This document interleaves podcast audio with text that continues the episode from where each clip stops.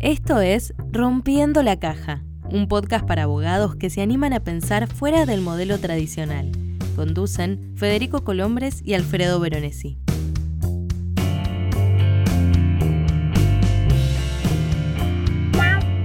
Hola, esto es Rompiendo la Caja. Mi nombre es Alfredo Veronesi y comparto la conducción de este podcast con Federico Colombres. Hola Fede, ¿cómo va eso?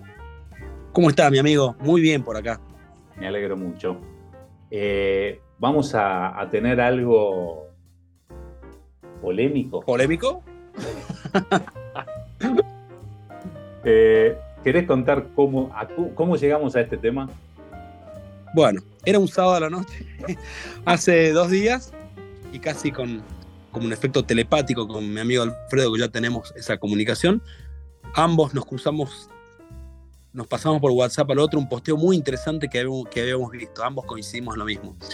Es lo que había escrito Victoria Pereira Ramos, que hoy estará como invitada, sobre los rankings de abogados, ¿no? Un posteo muy interesante que tiene un montón de visualizaciones, hablando sobre los rankings y su sobrevaloración. Así que bueno, ese mismo sábado no dudamos con Alfredo en escribirle, en invitarla acá y acá estamos para que nos cuente un poco, no solo sobre este posteo y, esto de los rankings, sino que haga, un doble clic sobre la forma en que las oportunidades que tenemos para comunicar y para hacer marketing desde otro lugar que no sea desde el tradicional. ¿no?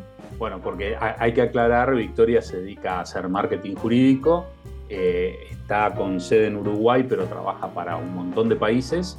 Eh, y lo que vamos a hacer es comenzar con lo de los rankings, que fue el disparador de, de su posteo, vamos a ir con otros temas más y seguramente va a haber otros capítulos porque nos quedamos cortos. Así que si te parece, Fede, ¿escuchamos? Ya mismo, ya mismo. Rompiendo la caja.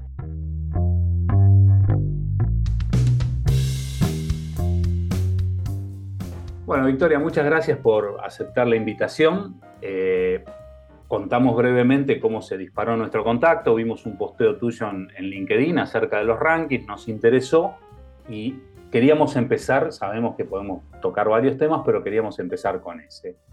Eh, contanos para qué crees que sirven los rankings, qué sucede con un abogado corporativo que no figure en, los famosos rankings. Bueno, hola, hola, hola Alfredo, muchas gracias por la invitación. La verdad que encantada de estar aquí este, de participar de este podcast que me ya, este, creo que te dije en un inicio que lo que más me gustó fue el nombre, ¿no? De, estar fuera de la caja y creo que esto, y estar hablando sobre los rankings en forma, si querés, un poco, yo quiero decir objetiva, pero algunos pueden decir crítica, es estar fuera de la caja hoy en día, ¿no? Eh, en relación a lo que a mí fue la primera persona que se sorprendió con este posteo que tú decís, eh, realmente es increíble las respuestas que ha tenido los comentarios. Los invito a todos los que quieran y puedan que miren los comentarios, porque son riquísimos los comentarios de todos los abogados, más allá de lo que yo puse en el post. Este, ahí hay muchas respuestas a, temas ¿no? que, que, se plantean. Si son, si son o no son este, útiles son los rankings, y la verdad que un ranking podría ser algo muy útil yo no estoy contra los rankings, no creo que el ranking en sí sea algo malo. Eh, lo que planteé eh, en el post es que está sobrevalorado, ¿no? Eh, sobrevalorado desde el punto de vista del valor que se le está dando hoy el día, de la repercusión que se le están dando en algún día, de la difusión sobre los rankings, sobrevalorado desde el punto de vista de que todos sabemos que tienen una metodología bastante cuestionable, eh, y bueno, y sobrevalorado también, eh, como te decía, por el uso que se le da, ¿no? por el uso en la comunicación, eh, por el tiempo que se le, se le, se le da, en muchos casos, todos sabemos o muchos sabemos lo que es preparar una submission, tanto para el tiempo para el del abogado, como si hay alguien más en el medio también. O sea, son procesos que llevan muchísimo para, para los estudios, muchísimo tiempo, muchísimo dinero, porque también acá en los rankings tenemos que hablar de dinero del dinero que significa eh, el tiempo del abogado y el dinero que se paga, ¿no? Porque por más que te digan que no es pago, si uno se pone a mirar los rankings, digamos que dependiendo del área de práctica, por supuesto, dependiendo del país, porque yo trabajo con distintos países, en alguno este, esto del ranking, de los rankings es algo, es un fenómeno este, que está muy, muy eh, generalizado, pero uno ve que hay muchísimos, muchísimas firmas que están pagando para tener un perfil pago. Y bueno, es un negocio todos sabemos lo que eso significa, ¿no? Así que eso sería eh, una, un resumen muy, muy, muy cortito. No es que yo esté contra los rankings, tienen o sea, desde el punto de vista de la reputación, eh, puede llegar a ser algo súper valioso. Este, yo que estoy en marketing jurídico desde hace muchos años, creo que puede ser algo súper valioso. El tema eh, aquí es, es, es, la metodología, es el sistema con el que se están haciendo los rankings eh, actualmente. Eh, contar con un ranking que, sea, que esté, digamos, que tenga una metodología más transparente, eh, significaría obviamente algo muy, puede llegar a ser algo muy valioso para las firmas y para los abogados. Y, bueno, en relación, perdón, dime. Perdón, no, ¿y qué, supones que, sucede con este eh, abogado hipotético que no figura en los rankings? ¿Qué debería hacer? ¿Qué camino debería tomar? yo primero le preguntaría para qué quiere estar en el ranking. ¿Cuál es el objetivo? Eh, también le preguntaría eh, a qué tipo de clientes están dirigidos sus servicios, ¿verdad? Porque no todos los clientes miran los rankings. Eh, no, te diría que, y esto es otro tema bastante cuestionable de los rankings, que uno de los argumentos que ellos usan, por no decir el más importante, este, es lo que se aduce el ranking, el motivo por el cual uno tiene que estar y debería estar, el abogado debería estar, es porque los clientes lo ven, porque los clientes toman decisiones en relación a los rankings. Y realmente no hay nada que avale eso. No hay, a mí nunca jamás me ha mostrado una estadística, un reporte, eh, una información, eh, no, una metodología este, que, tenga algún tipo de validez o de, ¿no? Y que, realmente que, que, me diga, sí, sí, es por, este motivo. Es más, eh, una de las respuestas que tuve que me pareció súper valiosa fue de una firma chilena este, que es, es una de las más grandes y la persona que estaba en el marketing me dijo, mira Victoria, acabamos de hacer una encuesta entre, entre los clientes, bueno, en definitiva es lo que más importa, ¿verdad? Entre los clientes, saber cuán importantes para, son para ellos los rankings, para, para este, tenernos en cuenta nosotros o, contratar a, alguien más. Y realmente la respuesta fue, no es importante. Entonces, eh, hay que, por eso te decía que hay que yo les haría un montón de preguntas. O sea, no el ranking son para todos los abogados, eh, y ni todos los clientes miran los rankings. Te diría que, son muchos menos de los que de los que nosotros consideramos. Creo que los que sí miran los rankings son los abogados, todos, por muchos, pero no los clientes. Bueno, Victoria, entonces sí, bueno, ya sabemos un poco cómo están posicionados los rankings, el aviso publicitario, ¿no? los mecanismos tradicionales que siempre usamos los abogados como herramienta de marketing. Si eso está quedando un poco atrás, ¿Cuáles son las nuevas herramientas que, que, aparecen como alternativas? ¿no? ¿Cuál, ¿Cuál, es la tendencia si, si que dejamos todo este, esto tan tradicional, no? Sí, claro, es tal cual, porque el ranking es, un, es, es muy bueno eso que dices, porque el ranking es algo que, que se viene usando exactamente igual desde que empezó, acá hablando de los rankings internacionales, ¿no? que yo creo que Chambers empezó en Latinoamérica en el año 2009, hay muchísimos otros que quizás tengan todavía este, más años en el mercado. Eh, pero bueno, eso está muy relacionado con, lo que son, lo que yo le llamaría este, las, las, habilidades eh, eh, duras de los abogados, ¿no? Y ahora estamos en un mundo post pandemia en la que se tienen en cuenta un montón de otros temas, más allá de lo que serían las habilidades duras. Yo este, trabajo mucho y recomiendo mucho que el abogado trabaje en lo que es la marca personal, que las firmas trabajen mucho también en lo que son sus embajadores de marca, que serían, este, eh, digamos, abogados voceros de las firmas, este, que hablan, que hablan eh, de, la firma. ¿Y por qué? Porque en realidad si nosotros nos ponemos a pensar en este mundo ahora que, está cambiando y tanto, eh, nosotros escuchamos y le queremos mucho más a las personas eh, que a las empresas, ¿verdad? Eh, si no, veamos en las redes sociales a quién, a quién seguimos, ¿no? ¿A quién le queremos? ¿Queremos más, por ejemplo, en la parte de redes sociales un posteo de, que, sube una firma o un posteo que sube un abogado sobre una experiencia o algo que le pasó o sobre un caso. Eh, empezar a sincerarnos, ¿no? A ver, realmente más allá de lo que la firma quiere, es lo que el mercado está pidiendo. Y lo, que el mercado está pidiendo es, es abogados cada vez más, más, conectados con, con, las personas, eh, más conectados con, con, mayor empatía, ¿no? Eh, porque lo que buscamos es el primer motivo que tiene, que, la, primera herramienta y por lo primero que se conecta a las personas con los abogados es por, por la confianza, ¿no? Y bueno, ¿qué genera confianza hoy en día? Eh, la verdad que las habilidades duras, por supuesto que son necesarias, ¿no? El conocimiento es necesario, la experiencia es necesaria, eso es una parte importante de la confianza, pero la empatía también. Viene primero la empatía y luego, y luego el otro. Entonces, el, orden importa ahí. Bueno, entonces, para... hagamos un doble clic acá. Yo soy un socio de un estudio tradicional, te digo, pero eso yo lo hago hace años, porque yo y tres, tres o cuatro socios más somos especialistas, nos conoce todo el mundo, sí hacemos marca personal porque somos nombres. Respóndeme a eso, eso es más... Tener cuatro personas convocantes es hacer marca personal, se requiere comunicar otras cosas e ir de otro modo, digamos, ¿no? Exponerse más. Hacemos un doble clic de eso para que la gente lo entienda mejor. Sí, claro, sí, sí, entiendo lo que decís. Eh, ese socio, este, sin lugar a dudas, eh, son socios eh, que yo conozco, he conocido unos cuantos, que son este, los que son generadores de negocio, ¿no? Y que se conectan con las personas y, bueno, y que ya tienen su base de, clientes que los conocen.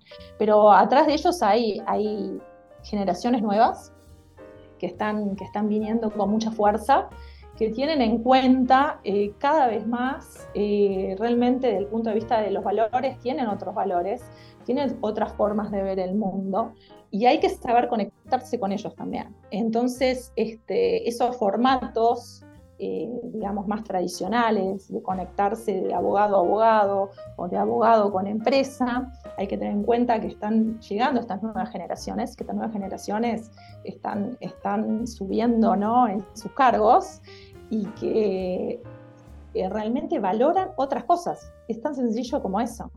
Eh, lo que nos servía hasta hace unos años, lo que era importante para las empresas y para los ejecutivos de las empresas y los abogados de las empresas, eh, está cambiando muy, muy rápido. ¿no? Y acá estamos hablando de todo lo que es responsabilidad este, social empresarial, estamos hablando de todo lo que son las ESG, eh, e ¿verdad? De, todo lo que es la parte social, de gobernanza y este, relacionado con el medio ambiente. Está cambiando mucho todo. Entonces, todo eso que nos servía y que servía al abogado hasta hace unos años, eh, eh, yo le recomendaría que trabajara mucho más en, todo esto, lo que es su marca personal y la, parte de las fortalezas, eh, porque no, no es que ya está, lo, que nos servía hasta hace unos años es lo que nos va a servir hoy o mañana o pasado. Eh, tenemos que estar muy, muy, muy atentos a, estos cambios que se están dando a nivel de la sociedad y a nivel de las personas, ¿no? Bien, si bien un poco lo, respondías recién, me gustaría ampliar un poquito más en si podés ser como una especie de traductora de qué es lo que ven las empresas al contratar un abogado, qué buscan, qué necesitan, las empresas buscan un aliado en el abogado. Buscan a alguien que, realmente, muchas veces hablamos de, ¿verdad?, de conocer el negocio y a veces esa definición de conocer el negocio de la empresa eh, no, no, no, no, queda muy claro, pero necesitan un aliado en el sentido de que se adelante en lo posible eh, a lo que, a lo que, o sea, a lo que está sucediendo en el mercado, que les dé soluciones pero no en relación a lo que solicita la empresa, sino que el abogado vaya un paso adelante, que conozca tanto la empresa que se dé cuenta de lo que necesita antes de lo que, se le pide. Eso sería eh, una, una, una, empresa que, que trabaja con un abogado con esas características, nunca lo va a dejar. Este, y además es una forma también muy inteligente desde el punto de vista del abogado estar generando trabajo, ¿no? Este, el irse adelantando y el dando este, distintas digo, mostrándole las, distintas necesidades o los distintos escenarios que se pueden, que se pueden ir, ir, eh, apareciendo. ¿no? Es siempre ir un paso adelante. Para mí, el, abogado quiere la empresa busca y necesita hoy en es ese, el que está muy, muy metido en el negocio y, siempre va un paso adelante. Perfecto, Vic. Y ya que decíamos de esto, de, ¿no? que contrastamos los métodos, los, temas tradicionales como el ranking versus el, marketing más moderno, ¿no? Siempre los abogados estamos buscando de la misma manera clientes, ¿no? Eh, eventos sociales o eventos de cámara. ¿De qué manera hoy vos crees que se pueden generar nuevos ámbitos de actuación profesional, nuevos negocios, ¿no? ¿Cómo, cómo se te ocurre con, con el marketing, con las herramientas que vos manejás? ¿Dónde podemos ir? Este, ¿Cuáles son las oportunidades que tenemos para desarrollar nuevos negocios, ¿no? o ámbitos de incumbencia, o como quieras llamarle? Laburo, en definitiva. Sí, por supuesto, lo que todos buscamos, ¿verdad? Eh, hay uno que para mí es el de oro, que es el que siempre recomiendo. No tiene costo, o sea que eso es buenísimo, y es trabajar, trabajar en LinkedIn. O sea, realmente trabajar eh, marca personal en LinkedIn. Es más, yo estoy acá hablando con ustedes gracias a LinkedIn. O sea, es, realmente, realmente funciona, realmente funciona. ¿Hay que dedicarle tiempo? Por supuesto que hay que dedicarle tiempo.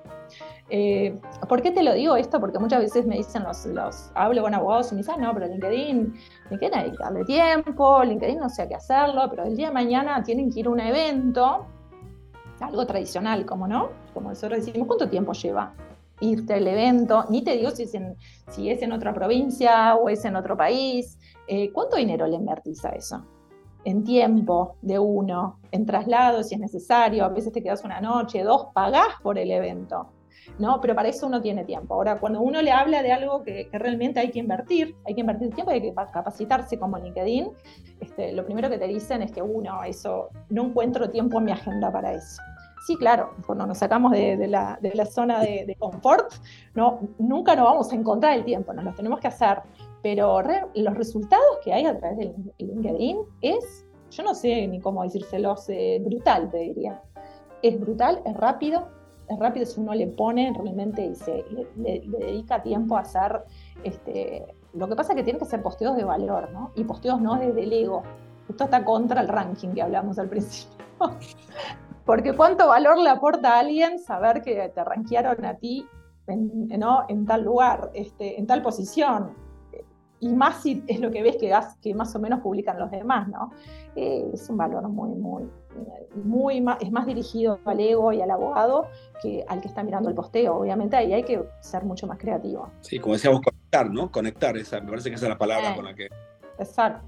Conectar y conectar desde lo emocional, no hay que tener miedo. Lo que pasa es que nos saca muchísimo de la zona de confort. Muchísimo. Nos, saca mucho de, también de la visión de lo que es ser un profesional o de lo que es ser un abogado. ¿Verdad? Eh, y en este nuevo mundo que estamos viviendo, este, realmente está, está, cambiando esa visión de lo que es ser un profesional y lo que es ser un, ser un buen abogado.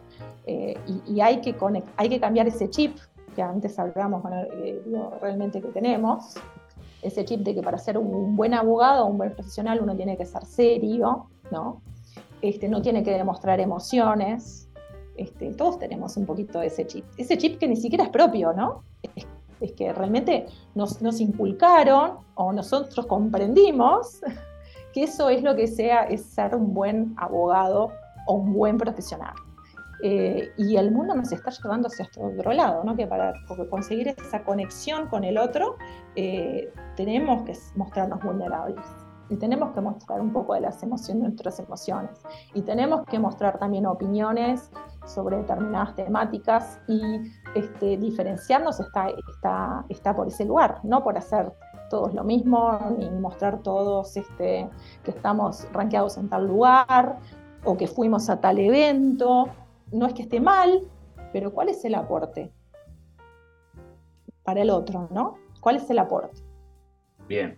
Eh, yo te quiero llevar un poco a, algo que fue tendencia durante muchos años en el mercado. Eh, creo que ahora está un poco en baja, pero era eh, quiero la copia del sitio de tal estudio, quiero el logo parecido a tal estudio. O sea, el tema de clonar identidades dentro de lo que era el marketing de, los estudios. ¿Cómo busca un abogado o un estudio el diferencial, la ventaja competitiva? ¿Cómo hace para empezar con eso que es como clave para, para diferenciarse?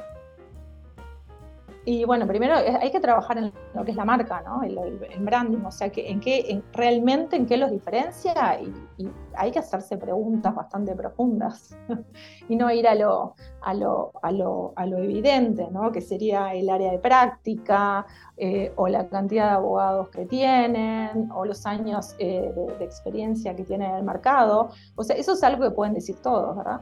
O casi todos, o muchos. Eh, el, diferencial, eh, encontrar el diferencial de, cada firma, este, realmente es, no, no, es un proceso sencillo. Hay que, hay que hacer una reflexión, eh, y también ahí trabajar en valores, ¿no?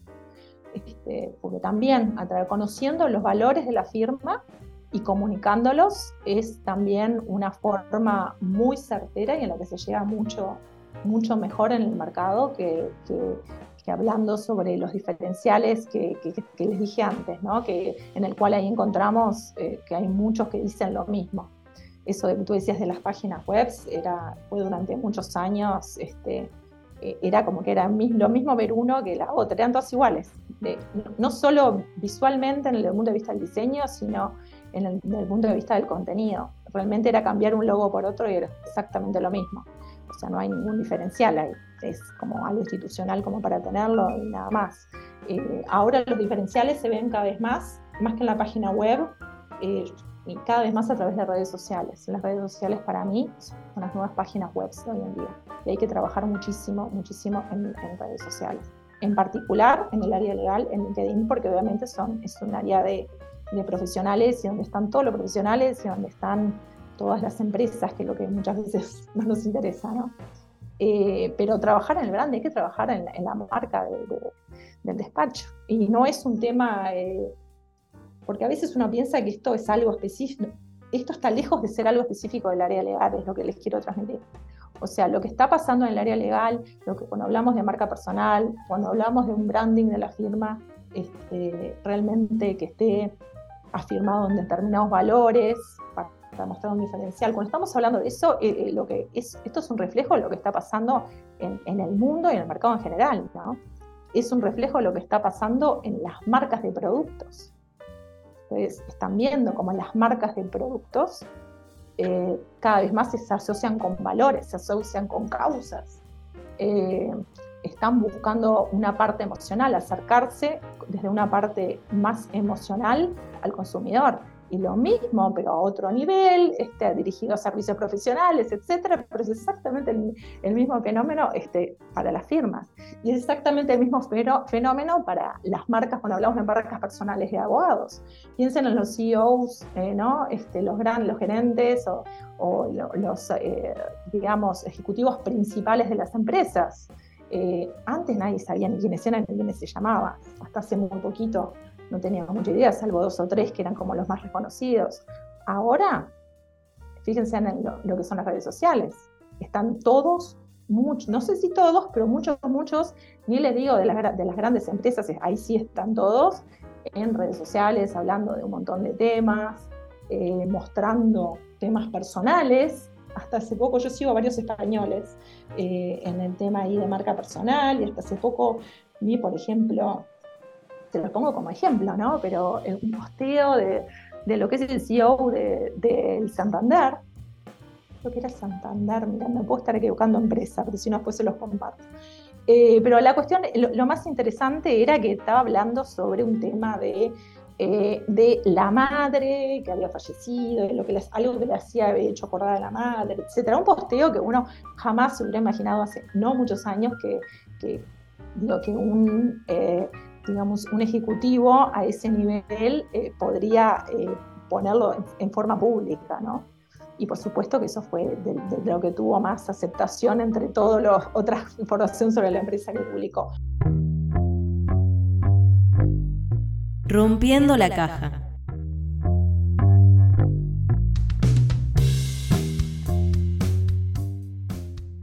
Bueno, de vuelta. ¿Qué te pareció, Fede?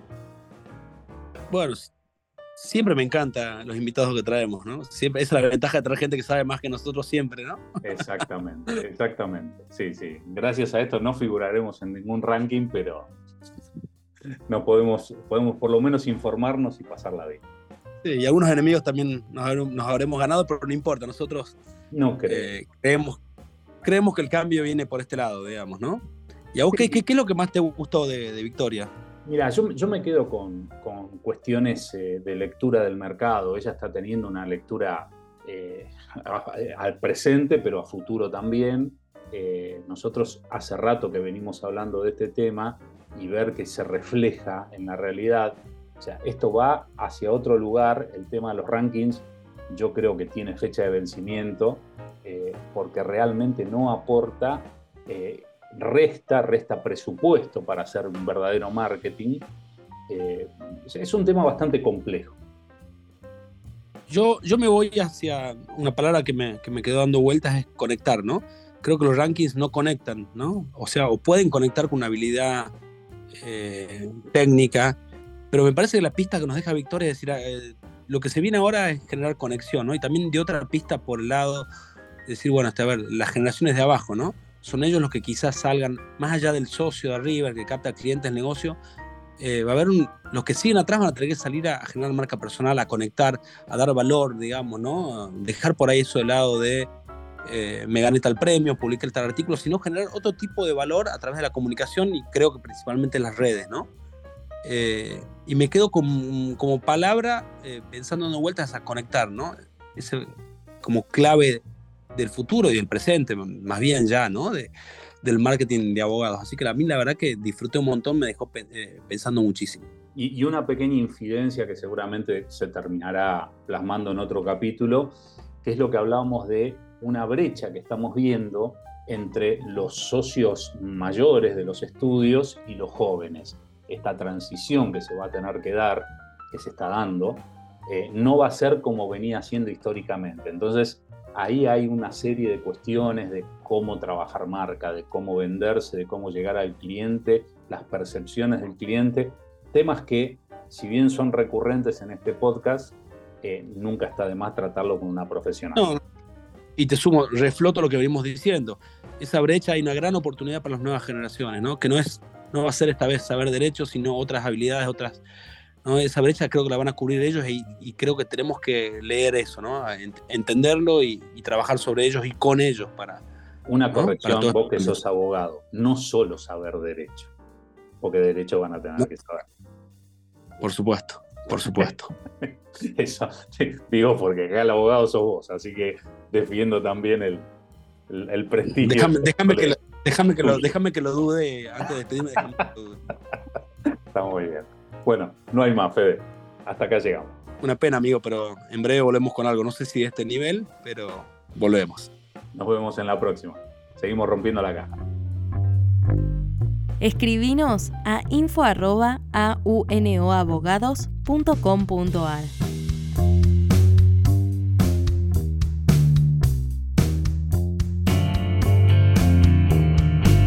Nos encontramos en la próxima entrega de Rompiendo la Caja.